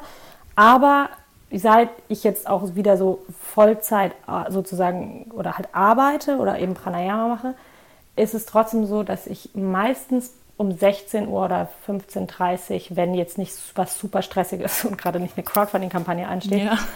Dann verlasse, dann mache ich meinen Laptop zu ja. und dann ist und dann habe ich so meine heiligen zwei Stunden mit meinem Kind. Also das ist dann auch oft so, mein Mann kommt da nicht dazu oder das ist dann so seine Mietzeit. Ähm, und dann gehen wir auf den Spielplatz oder wir machen irgendwas anderes und da ist dann auch kein Handy. Also, ja. ja das, also im Best Case natürlich. Und dann Arbeit ist dann wirklich nicht mehr. Dann ist natürlich so Freundin schreiben und hey, ich wollte doch das noch online shoppen. Ja. so dieser Klassiker so. Aber ich probiere mich da echt so immer mehr zu disziplinieren, dass das dann einfach so ihre Zeit ist. Und montags abends ist von halb acht bis um neun meine Yogastunde. Ja. Das ist, ähm, da geht auch, ich mache auch mittlerweile, komme ich oft auch nicht mehr mehr als einmal die Woche. Ähm, zum Yoga machen, aber das weiß auch jeder, das ist Mamas heilige Stunde und da wird nicht gestört. Also mittlerweile ist es ja zu Hause und ähm, da ich, bin ich dann einfach in dem Raum und fertig und genau und ähm, und die, ja und die Partnerzeit kommt zu kurz. Mhm. Kommt zu kurz und ist Kacke. Ja. Aber halt auch mit Corona, wir haben auch keinen Babysitter, keine Babysitterin. Ähm, wir müssen das jetzt, wo, sie, wo wir und so, weil das ist so wie total vermisse. Und ich kenne so von Paaren, die auch so eine Regel haben, dass man in dieser Zeit und über die Familie redet. Ja. Und das finde ich halt cool, weil sonst fällt man dann da rein in, dann hast du nicht abgewaschen und dann muss ich das machen und äh. Ja, genau. So in Kacke. Sondern dass man da einfach klar, das ist jetzt irgendwie so Zeit und im Alltag kann man sich dann wieder ankacken. Ja, genau. Aber da, ja, also das ist so der, der, das ist so der Case, den ich anstrebe. So wie gesagt, Yogastunde, Kindzeit ähm, klappt ganz gut, aber und Arbeit auch, ähm, aber einfach weil sie jetzt jetzt ist sie in der Kita. Äh, sie ist jetzt, äh, jetzt vor, vor einem Monat oder so war die Eingewöhnung zu Ende. Jetzt ist sie in der Kita und jetzt haben wir da sogar eine Stunde länger, aber ähm, hol, ich hole sie trotzdem um 16 Uhr ja. ab. Also ja, sie ist dann von 9 bis 16 Uhr in der Kita. Aber am Anfang hatte ich dann noch so voll das schlechte Gewissen, auch bei der Tagesmutter. Sie am Anfang dann erst um 12 abgeholt und so. Aber mittlerweile liebt die das da. Und ich denke mir mal so, ich arbeite auch so gerne. Und ich glaube, das ist dann so ein schlechtes Gewissen, das man eigentlich nicht haben muss und versuchen muss, so abzustellen.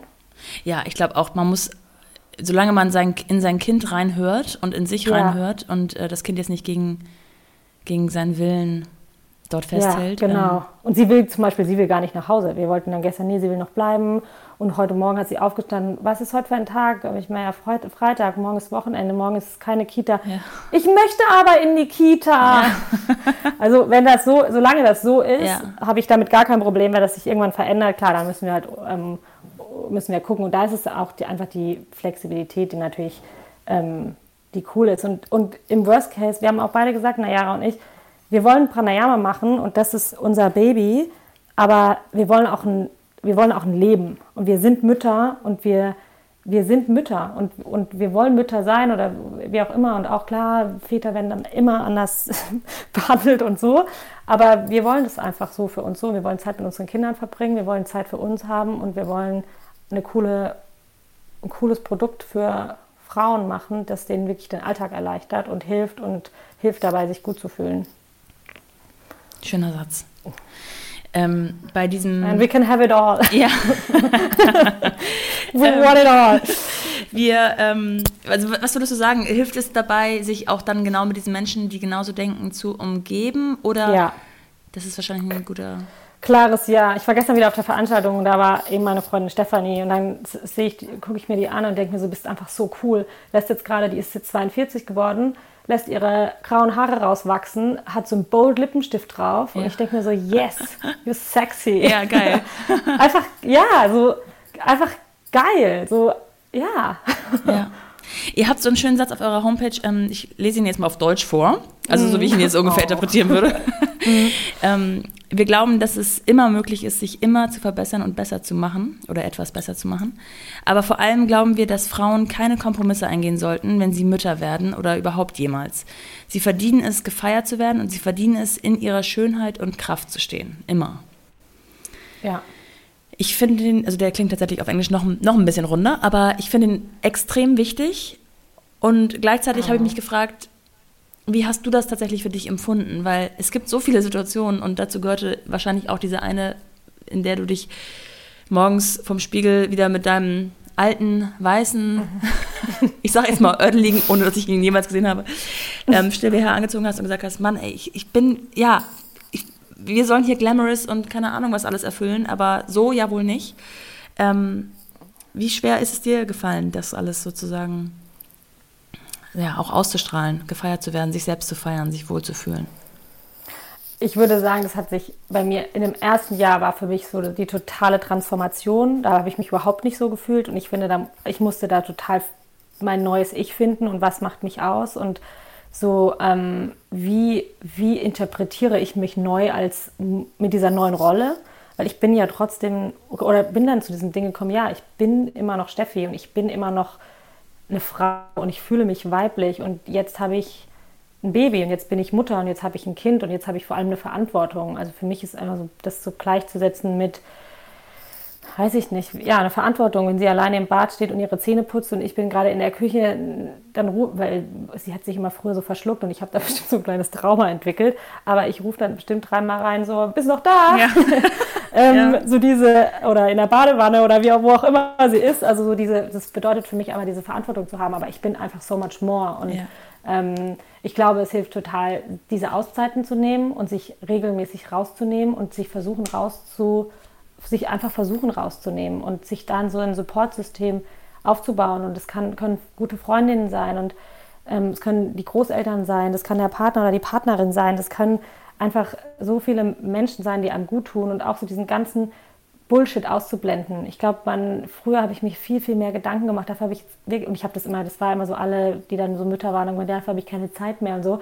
Aber es stimmt. Ich finde, man hat keine Zeit mehr für so schlechte Umgebung und jeder hat mal einen schlechten Tag und man hat auch mal eine schlechte Phase und es ist, das Leben ist nicht immer shiny und glamorous, aber sich einfach total versuchen, dazu von zu befreien, sich versuchen, mit Leuten zu umgeben, die einem gut tun, die auch irgendwie so vielleicht Vorbilder sind oder die, ja, die einem einfach gut tun. Und ich glaube, dann sich einfach jeden Tag, ja, oder sich in diesen Phasen der Ruhe mal rauszuziehen und sich zu reflektieren und zu gucken, wo ist der Kompass und was stimmt noch nicht und das dann einfach zu ändern. Mhm. Hast du Vorbilder?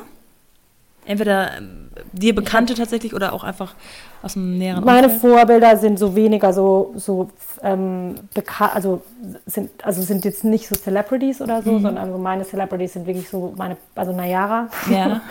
Stefanie, also die Frauen Madeleine, ähm, meine, eine meiner besten Freundinnen, ähm, ja, meine beste Freundin Betty, so meine, einfach, jeder hat sowas, also alle Leute, mit denen ich mich umgebe, haben sowas Besonderes und so das so für sich rauszu, rauszupicken und zu sagen, mm, ja, that's cool. Ja, ja. Äh, und sich da, ja, ich habe mich auch irgendwann, wenn ich so über, wenn ich so äh, von der Sache so inspiriert, von der Sache inspiriert, so, dann höre ich zum Beispiel auch auf Podcasts zu hören, weil mich das dann manchmal so, dann will ich noch mehr und dann will ich noch das und dann stelle ich mich in Frage und ich habe das irgendwann dann so gemerkt, in so Phasen, in manchen Phasen brauche ich das alles gar nicht, will ich das nicht und dann sich einfach nur so auf die Leute um einen rum mhm.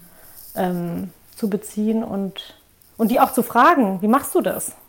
Mhm. Weil dann hat man ja so einen, so einen, so einen Gesprächspartner oder eine Gesprächspartnerin, kann die fragen, so ich will, ich will das so, ich hatte so eine super Krise jetzt mit diesem ganzen Afghanistan-Thema ja. und Angst vor einem neuen Lockdown und ich hatte so eine kleine Runde hier organisiert, dann haben die alle abgesagt, aus unterschiedlichen Gründen, alle, alle total berechtigte Gründe, aber ich saß hier und war so total gefrustet, weil ich dachte, Ugh. Und naja, meinte einfach so, nee, du musst einfach, dann, wenn du was machen willst, plane das, plane es im Vorhinein. Und jetzt habe ich mir Termine gemacht bis November und das ist total cool. Und natürlich wird der eine oder andere Termin abgesagt werden, aber so das so selber in die Hand zu nehmen und das ist manchmal total schwierig und vor allem in solchen Phasen wo man es einem vielleicht eh nicht so gut geht. Ähm, ja, aber da so die Tipps einfach anzunehmen von den Leuten, die man sich so, für die man, die so Vorbilder für einen ja, sind. Ja. Ich muss noch mal springen. Es ist äh, nicht so ganz stringent, was ich jetzt hier mache, aber es macht auch so Spaß, mit dir so ein bisschen einmal hier und da mal abzudriften. Ähm, diese ganze, von der Idee bis zur Produktion, ähm, oder diese ganze Produktionsvorbereitung, sage ich mal, das hat ja so rund zwei Jahre gedauert. Ne?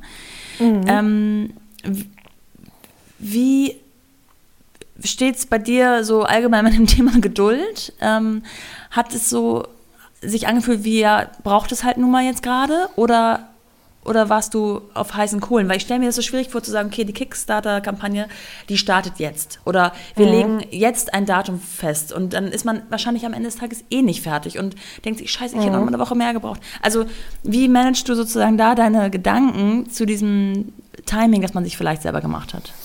Ähm, dadurch, dass die Pandemie dann kam, ist mal unser ganzes Timing auseinandergefallen. Und das war so, dass wir dann irgendwann, wie gesagt, die Crowdfunding-Kampagne sollte eigentlich schon in dem ersten Pandemie, also 2020 im Juni sollte die stattfinden. Ja. Dann haben wir die auf September verlegt, weil dann nicht die Pandemie da war und wir die ganzen, wir überhaupt nicht mit dem Produkt fertig waren.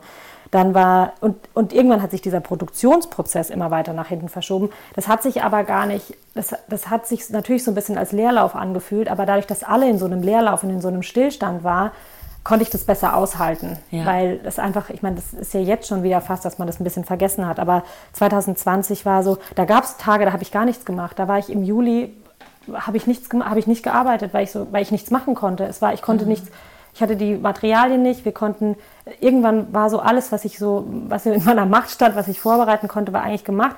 Und, und ich, mir war immer klar, ich kann die Crowdfunding-Kampagne nicht oder ich launche die Crowdfunding-Kampagne nicht, wenn, das, wenn ich nicht den Prototyp komplett fertig und getestet habe. Und ich weiß, dass, dass es funktioniert und dass es steht. Weil viele gesagt haben, mach jetzt die Crowdfunding-Kampagne. Jetzt ist es total die gute Zeit, weil jetzt sind alle Leute im Lockdown und vorm Computer und die sind so hungry und wollen, ähm, wollen bestellen und wollen, haben Lust auf Innovation und so weiter. Aber das ging für mich nicht, weil ich wollte, dass das Produkt, ähm, ich nicht nur wollte, dass die Leute in eine Idee investieren, sondern auch einfach in ein Produkt investieren können. Ja. Und ähm, das ging dann, genau, und dadurch, das hat es mir dann so ein bisschen trotz allem leichter gemacht, dass, wie gesagt, das so ein allgemeiner Stillstand war. Dass wir, und dann haben wir das auf September verlegt, da war dann aber das Produkt fertig, aber noch nicht getestet. Ähm, also noch nicht, die Tests waren noch nicht komplett abgeschlossen. Und dann haben wir es irgendwann auf, ähm, dann war klar, vor Weihnachten werden wir das nicht machen, weil wir nicht in dieses Weihnachtsgeschäft reinkrätschen wollen oder weil das, weil das da zu viel Bass war, ah, irgendwie allgemein. Ja. Ähm, und dann war so klar, und dann kenne ich so aus meiner Gastronomie und ich habe lange im Eventmanagement gearbeitet und so weiter, dass Februar eigentlich immer eine gute Zeit ist, weil da nicht so viel los ist. Weil da im Januar ist, der, ist eigentlich der Geldbeutel leer. Früher sind die Leute ja noch nach mhm. Bali geflogen und so. Mhm. da war dann sowieso nicht so viel. Und weil halt eben auch Weihnachten war, also da gibt's, gab's, ja, da ist eine schlechte Zeit und die Leute sind auch so gesättigt irgendwie. Und dann Februar ist eigentlich so ein guter Monat, weil es dann noch irgendwie super kalt ist und die Leute gucken schon so in Frühling und haben irgendwie Bock und so. Und, das, und dann haben wir gesagt, okay, wir machen es Februar. Wie gesagt, wir haben es dann nochmal nach hinten verschoben. Aber dadurch, die, ja, und dann war die Pressure im, ab November on und dann war es auch für mich okay. Und wie lange? Also eigentlich. Mh. Entschuldigung, sag nochmal. nee, ich würde so sagen, eigentlich war ich früher immer ein sehr, sehr ungeduldiger Mensch, aber das hat mich äh, mit, mit der Geburt meiner Tochter, oh ja. ist das, ja, da war es dann einfach vorbei. Ja. Weil da kann man, meine Schwang, also als ich da bei der Frauenärztin saß, Kinderwunsch, ich will jetzt unbedingt und so, und sie meinte so, Frau Physikbam, Sie können mit Kindern nichts mehr planen. Ja. Sie können noch jetzt. nicht mal, genau, ist das, und diese Unplanbarkeit beginnt genau jetzt. Ja, ja, ja. Sie lehren uns doch einiges, ne? Sie ja, Kleinen. genau. Ähm, wie lange war die Kickstarter-Kampagne dann on air? Vier Wochen. Vier Wochen. 15. genau, 15. März ist sie geendet. Und dann habt ihr äh, sechs Wochen später oder fünf Wochen später oder sowas die, die ähm, Seite online gestellt. Da genau, ist ja wahrscheinlich auch nochmal ein Riesenaufwand dazwischen nötig. Ja, wir hatten dann, genau, wir hatten dann, eigentlich war die Idee, dass es noch schneller geht, weil natürlich, wie gesagt, wieder dieses Zeitfenster da reinspielt, weil wenn die Frauen dann in der Crowdfunding, also wir hatten dann eine kleine Menge vorproduziert tatsächlich, aus, aufgrund dieses Zeitfensters, dass wenn die Frauen das sehen und es gerade brauchen, dass sie das dann bestellen können. Also wir hatten so einen Early Bird, der schon dann hier vorproduziert war und der, der Later Bird war dann das die eigentliche Produktion, die wir ja damit finanziert haben mit, dem, mit der Kickstarter-Kampagne. Und ähm, als die dann, da haben wir parallel, also die haben dann sechs Wochen gebraucht, um das zu produzieren, die, die Produktionsstätte. Und in der Zeit haben wir dann die, ähm, Kickstarter, äh, die, die Webseite gebaut. Das habe ich auch, ich habe das alles selber designt. Ja, krass. Das war auch so ein Novum, ja. ja. weil wir hatten dann kein Budget mehr, um das extern zu vergeben. Und dann war klar, dann habe ich mir da irgendwie so eine, äh, weiß gar nicht, wie das heißt, ähm, Figma oder sowas, ja. ein Programm runtergeladen und habe da einfach meine Moods reingebaut. Und dann hatten wir aber noch, äh, dann hatten wir noch ein, ein Fotoshooting, weil das war auch das Problem. Wir konnten ja im ganzen Lockdown nicht richtig shooten weil das alles Ach mit Abstand Gott, ja. war. Da gab es ja auch noch diese Tests nicht und ja. da gab es ja, Impfung gab es ja schon mal gar nicht. Und das heißt, also dieses erste Fotoshooting, überhaupt Bilder zu haben ähm, mit Schwangeren mhm. und stillenden Frauen, mhm. die, das ist ja nochmal eine ganz andere Nummer. Ähm, Mhm. Weil da will man ja alle 100.000 Prozent schützen. Das heißt, das war so ein Riesenthema. Und äh, dann kam aber langsam so diese Sache, dass man Tests, ähm, Tests hatte. Dann haben wir noch ganz schnell ein Fotoshooting gemacht. ähm, und genau, und dann haben wir die Bilder genommen und, und dann die Webseite gebaut. Die Webseite, die aktuell noch online ist, ist die, die du dann mal eben so kurz geschustert hast? Ja, ja, das ist so kurz geschustert, ja, sechs Wochen, aber ja. Ja, gut, aber für jemanden, der es noch nie vorher gemacht hat, ja, ja, die, also ja. hätte ich jetzt nicht gesagt, oh ja, das hat bestimmt Steffi selber gemacht. also. Ja, aber Shopify ist ja dann immer ein guter Helfer. Ja. Also genau, man kann, man, mittlerweile hat man ja wirklich so viele Tools, ähm, und man hat so viele Möglichkeiten. Also ich bin da, also ich lerne ja jeden Tag so viele Sachen dazu. Man kann das ja mittlerweile an so globale auch Freelancerinnen outsourcen, die dann, ich habe mit einem in Marokko ähm, eine Stunde einen Chat gemacht, der hat mir mal eben den Instagram-Shop gebaut, also so verknüpft und so weiter, wo wir über zwei Monate einen Hassel hatten, weil Instagram unsere Bild, unser Shop nicht freigeben wollte, weil die gesagt haben, unsere Bilder sind Sexual Content. Ach je. So viel zu diesem ah, Thema. Also ja, das war da nochmal, wir sind da nicht rangekommen. Dann haben wir, 100, haben wir Facebook probiert zu kontaktieren. Das hat alles nicht funktioniert. Und dann habe ich aber auch wieder über einen Kontakt, die hat dann, hatte auch schon mal ein ähnliches Problem, die hat dann gemeint, hier, ich habe hier einen Kontakt und dann haben wir so eine Webseite, wo man so international einfach so Dienstleistungen in Anspruch nehmen kann.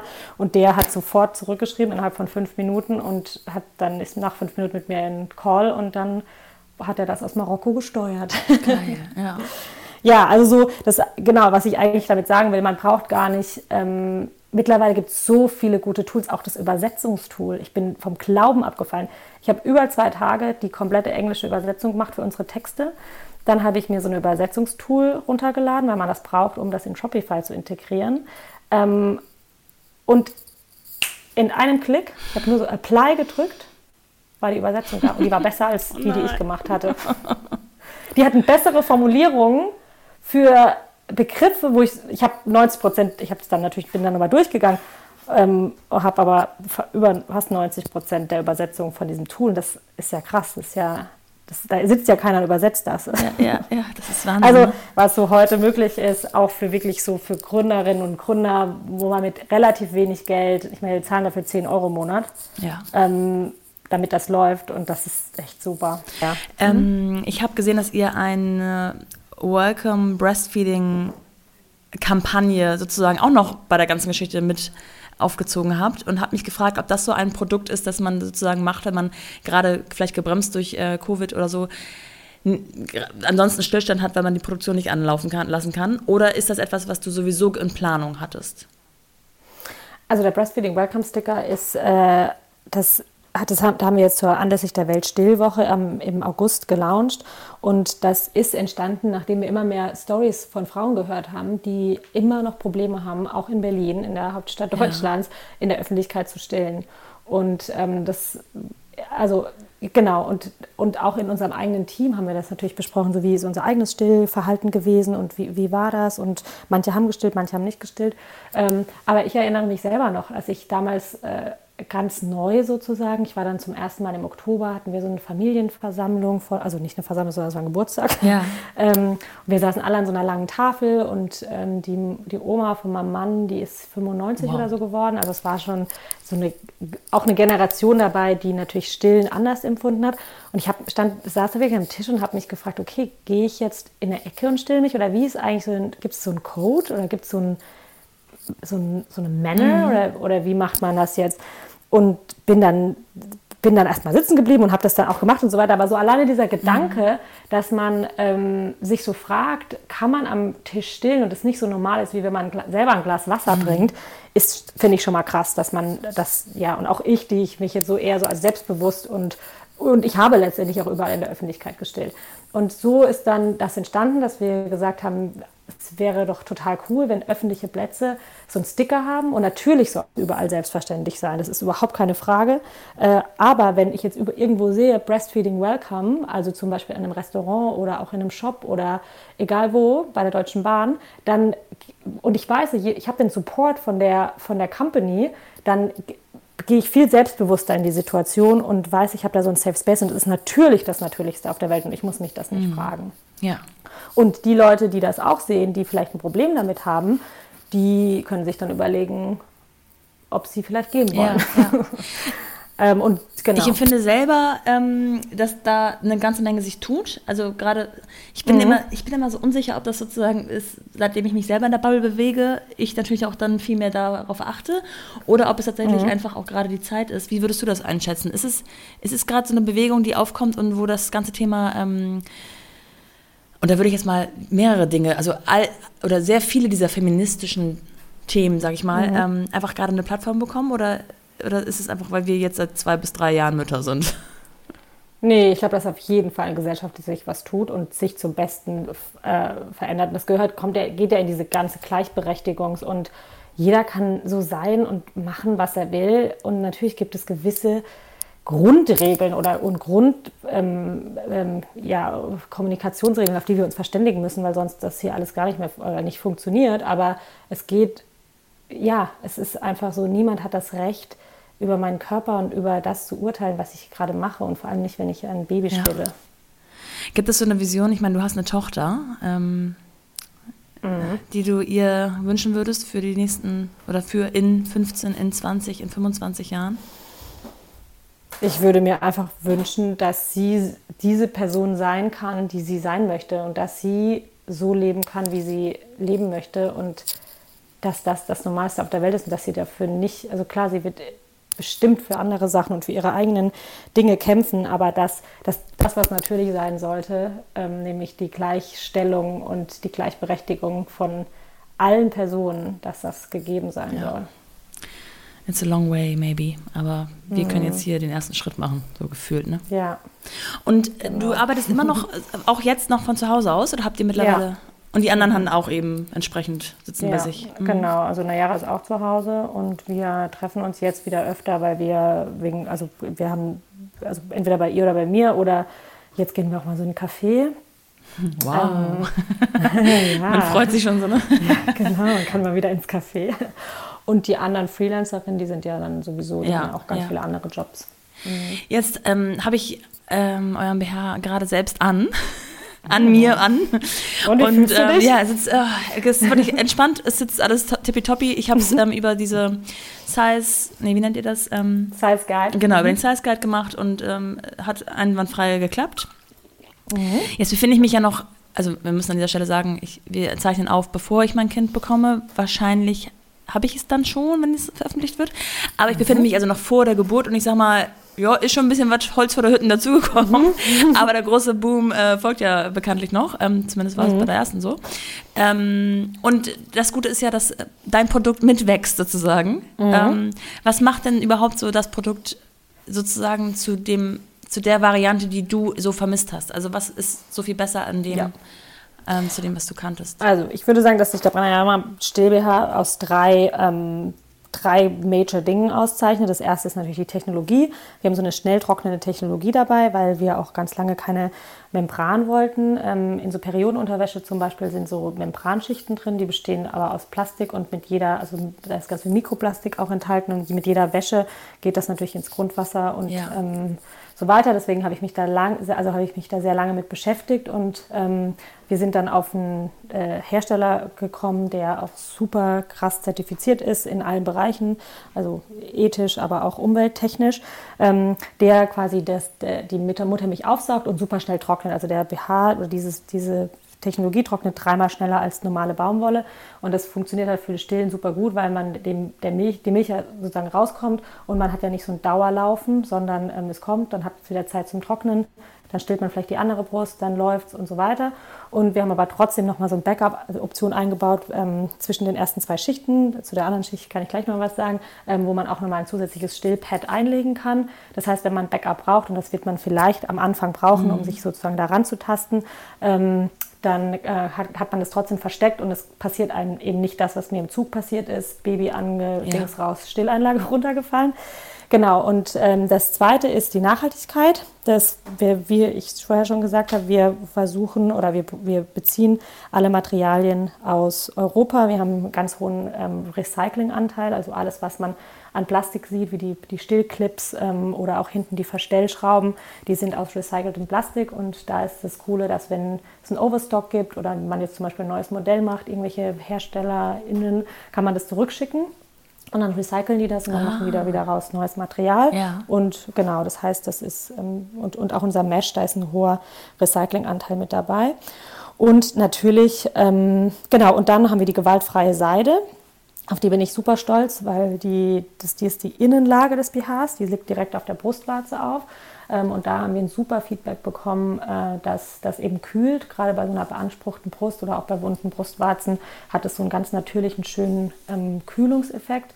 Und äh, es wirkt eben antibakteriell und gewaltfreie Seide deshalb, weil bei der normalen ähm, Seidenproduktion, das passiert ganz oft in China, das sind riesige Fabrikhallen, dort werden die Raupen gezüchtet und um die Seide zu bekommen, äh, muss man die Raupen dann in, oder muss, muss man sozusagen diese Kokons, mhm. in denen aber eben oft noch die Raupen drin ist und das ist das Schlimme, die werden in kochend heißes Wasser ähm, geworfen und mhm. dann setzt sich so ein Sediment unten ab und oben schwimmt dann das, was später als zum Garn gesponnen wird. Ähm, genau, aber da ist eben das Problem, dass, dass das eben Massenproduktion ist und äh, die Raupen sterben. Und wir haben so eine äh, Kooperative in Indien gefunden. Da gucken die Mitarbeiterinnen und Mitarbeiter durch jeden einzelnen Kokon durch und nehmen die Raupen, falls die noch nicht geschlüpft sind, also falls die noch da drin sind, nehmen die die raus. Dann können die noch zum Schmetterling werden. Und ähm, das Sediment, was sich absetzt, äh, geht nochmal an einen sehr großen deutschen Naturkosmetikhersteller. Ja. Und daraus wird noch ein Gesichtspuder gemacht. Ach wow, das wusste ich gar Also nicht. genau, das ist ähm, eben das total Schöne an dieser Seide. Und ja, und dann natürlich das Design. Ähm, und wenn du das, wenn du ihn jetzt anhast und du auch sagst, du hast eher größere Brüste, dann wirst du das merken, dass das dass diese Straps, die, die breiten Schulterstraps, ja. dass das einfach so einen richtigen Support ja. gibt. Ich habe meinen heute auch wieder an. Ich trage auch meine immer, um zu gucken, wie lange kann ich die waschen und wie, also ja. wie verhält sich das Produkt und so. Habe eben so verschiedene ähm, im Einsatz. Ähm, und ich finde einfach jedes Mal, wenn ich dann von einem anderen wieder umsteige auf den Pranayama BH, dass das einfach so ein Uplifting ähm, also das, das, nimmt die Brüste mit hoch, das Stillbändchen läuft ja auch über die Brust oder an der Seite genau. der Brust vorbei und nimmt die Brust so mit hoch, dass man einfach so das Gefühl hat, die Brust ist einfach nochmal so ein bisschen angehoben und genau. Und wir haben, ja. Kannst du was zu dem Namen sagen? Der ist ja wahrscheinlich nicht Völlig ausgedacht? nee, Pranayama kommt tatsächlich so für mich so. Es gibt ja die Atemtechnik im Yoga, die heißt Pranayama ja. mit P. Ja. Und das ist so dieses sich selbst nähren und das, äh, ja, so es geht so ganz viel um sich selbst nähren. Und dafür steht eben Pranayama mit Bra. Ja. Ähm, da, weil eben bei uns die Mutter als, ja, als ultimative ja, Lebensquelle sozusagen im Mittelpunkt steht und das, was ich vorhin schon gesagt habe, was, was wir im Team oder auch ich versuche umzusetzen, sich diese Auszeit zu nehmen, um einfach sich selbst zu nähern, weil ich glaube oder wir glauben, dass wenn es der Mutter gut geht und die Mutter genährt ist und sich auch den ganzen anderen vielen Dingen im Leben zu widmen, als nur Mutter zu sein, wenn sie das möchte, ähm, dass es dann automatisch dem, dem Kind und der Familie und unserer ganzen Gesellschaft besser geht. Ja. Amen hätte ich jetzt was gesagt, aber. ja, also, oh. ähm, mischen. genau, mischen. ähm, ich danke dir sehr. Vielleicht sagst du noch einmal, ach ja, das müssen wir auf jeden Fall noch sagen, wo man euch findet, genau. Also online ist klar, Instagram ist klar, aber ähm, wie heißt ihr da ganz genau? Äh, bei Instagram heißen wir branayama.stories. Ja. Also S-T-O-R-I-E-S. Mhm. Ansonsten die Website ist branayama.com. Auf der Webseite kann man sich auch für den Newsletter anmelden. Da bekommt man immer alle wichtigen Infos und News. Und genau. Und auf der Webseite kann man auch die, den BH bestellen. Ähm, und wenn man, wenn irgendjemand äh, eine Frage zur Größe haben sollte oder sich unsicher sein soll, kann man uns immer unter hello@pranayama.com erreichen und dann ähm, genau geben wir auch auf jeden Fall nochmal so individuelle Ratschläge zu den Größen. Okay, perfekt. Wir enden quasi mit dem Thema, mit dem wir angefangen haben. Du bist ähm, ab heute Abend oder ab morgen wieder komplett sozusagen. Sonntagnacht. Sonntagnacht, ja. oh. Okay. Aber es ist in oh. greifbarer Nähe auf jeden Fall. Ja. Ähm, ich hoffe, dass du bei Gelegenheit äh, eine entsprechende Auszeit auch einläuten kannst. Ja, ja ich habe schon gesagt, ich übergebe am Sonntag und dann bin ich erstmal raus. Ciao. Ähm, ja, naja, und wir sind jetzt auch erstmal raus. Ich danke dir sehr, Steffi. Äh, vielen, vielen Dank. Richtig coole Story. Ähm, gutes Produkt. Äh, ich werde es auch nochmal bei Instagram nochmal ein bisschen zeigen, falls jemand ähm, nochmal nachgucken möchte, wie das genau aussieht. Aber ansonsten findet man ja auch bei euch auf den jeweiligen Homepages oder Accounts eben alles, was man wissen muss. Danke für deine Zeit. Danke dir. Bis dann. Tschüss. Tschüss.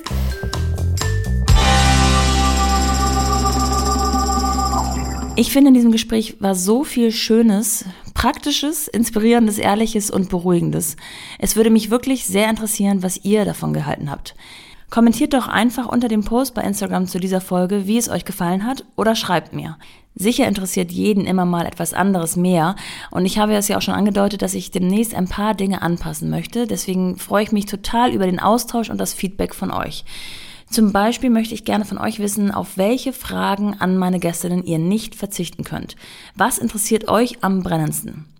Also schreibt mir auf Instagram an mumpany-podcast und abonniert den Podcast bei Spotify, Deezer, Apple und so weiter und so fort. Erzählt euren Freundinnen und Freunden davon und hört nächste Woche wieder rein. Bis dahin, eure Nora.